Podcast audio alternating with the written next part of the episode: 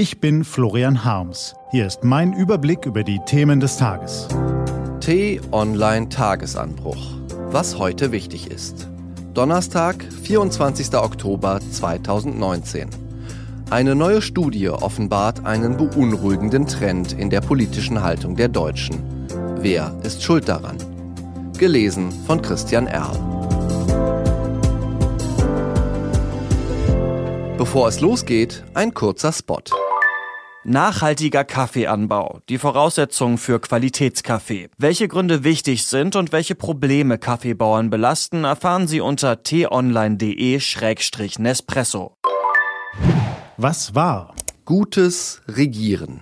Zwei Worte nur. Sie klingen so einfach, scheinbar banal, schnell dahingesagt und sind so oft ein unerfüllter Wunsch, eine zu hohe Messlatte für die Leute, die über sie springen sollten. Wir sehen so viele Mächtige in der Welt, die zu niedrig springen oder noch nicht einmal zum Sprung ansetzen. Die Streithähne in London, der Aufschneider in Washington, ganz zu schweigen von all den Autokraten und Diktatoren rund um den Globus. Im Vergleich zu denen ist die Leistung unserer Berliner Regierenden doch gar nicht so schlecht. Moment, was ist denn das?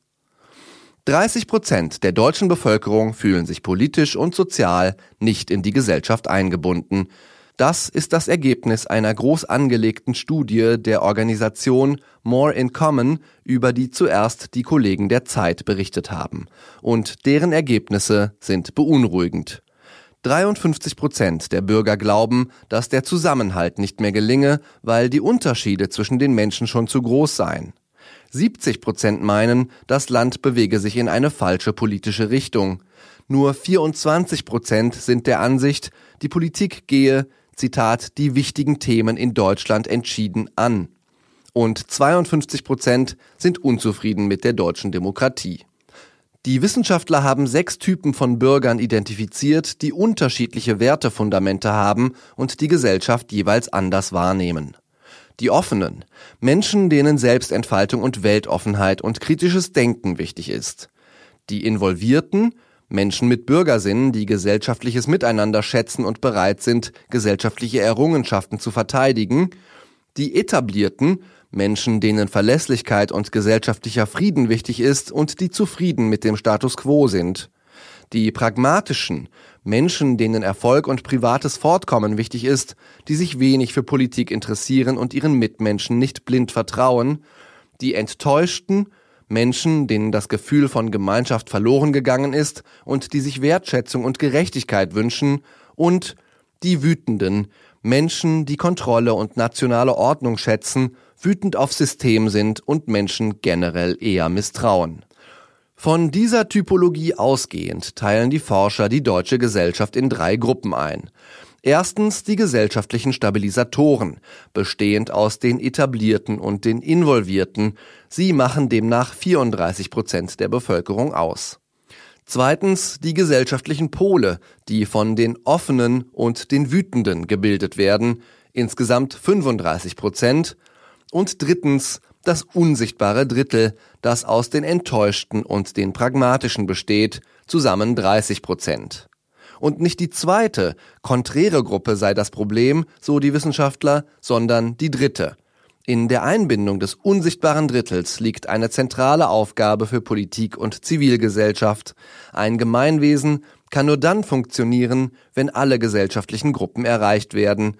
Zudem schlummert hier ein großes Nichtwählerpotenzial. Über die Hälfte der Nichtwähler sind im unsichtbaren Drittel zu finden, schreiben die Wissenschaftler.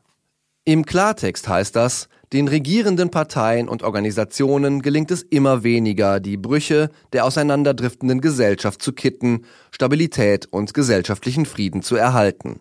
Das ist ein Alarmsignal, für das wir aber nicht einzelne Politiker, Parteien oder deren Entscheidungen verantwortlich machen können, denn dafür ist die Entwicklung zu gewaltig. Stattdessen können wir uns fragen, ob unser repräsentatives politisches System in der jetzigen Form noch ausreicht. Alle paar Jahre die Stimme abgeben, morgens vielleicht einen Newsletter lesen und sonntagsabends eine Talkshow gucken. Das kann als politische Einbindung der Bürger nicht genügen. Und wer nimmt denn noch die Ochsentour auf sich, sich in einer politischen Partei zu engagieren und oft in stundenlangen Sitzungen im Klein-Klein der Kompromisse stecken zu bleiben. Kein Wunder, wenn viele Menschen das Gefühl haben, nicht mehr die begabtesten und engagiertesten prägten die Politik, sondern immer öfter die Karrieristen und Sitzenbleiber. Aber wir sollten es uns nicht zu leicht machen. Die politischen Repräsentanten sind nur so gut wie die gesellschaftliche Basis, der sie entstammen. Jeder Bürger ist gefordert, denn es gibt Wege breiter Bürgerbeteiligung. Ein faszinierendes Beispiel haben kürzlich die Iren angewandt. Und auch hierzulande sehen wir vielerorts ermutigende Projekte. Meist noch im Kleinen, auf kommunaler oder regionaler Ebene, aber diese Bewegung könnte größer werden. Nein, sie könnte nicht, sie sollte damit Enttäuschung, Frust und die mir doch egal Haltung unsere Gesellschaft nicht noch stärker zersetzen. Damit unsere Demokratie stark und lebendig bleibt, jeder kann mithelfen. Was steht an? Die T-Online-Redaktion blickt für Sie heute unter anderem auf diese Themen.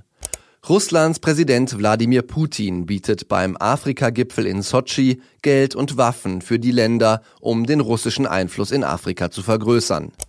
Annegret Kramp-Karrenbauer spricht heute auf dem NATO-Verteidigungsministertreffen in Brüssel über ihren Plan der Sicherheitszone in Nordsyrien und der FC Bayern hat gegenwärtig mehr Sorgen als gesunde Innenverteidiger.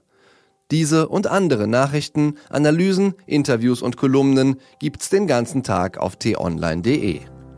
Das war der T-Online Tagesanbruch vom 24. Oktober 2019. Produziert vom Online-Radio- und Podcast-Anbieter Detektor FM. Auf t-online.de slash Tagesanbruch können Sie sich auch kostenlos für den Newsletter anmelden. Ich wünsche Ihnen einen entspannten Tag. Ihr Florian Harms.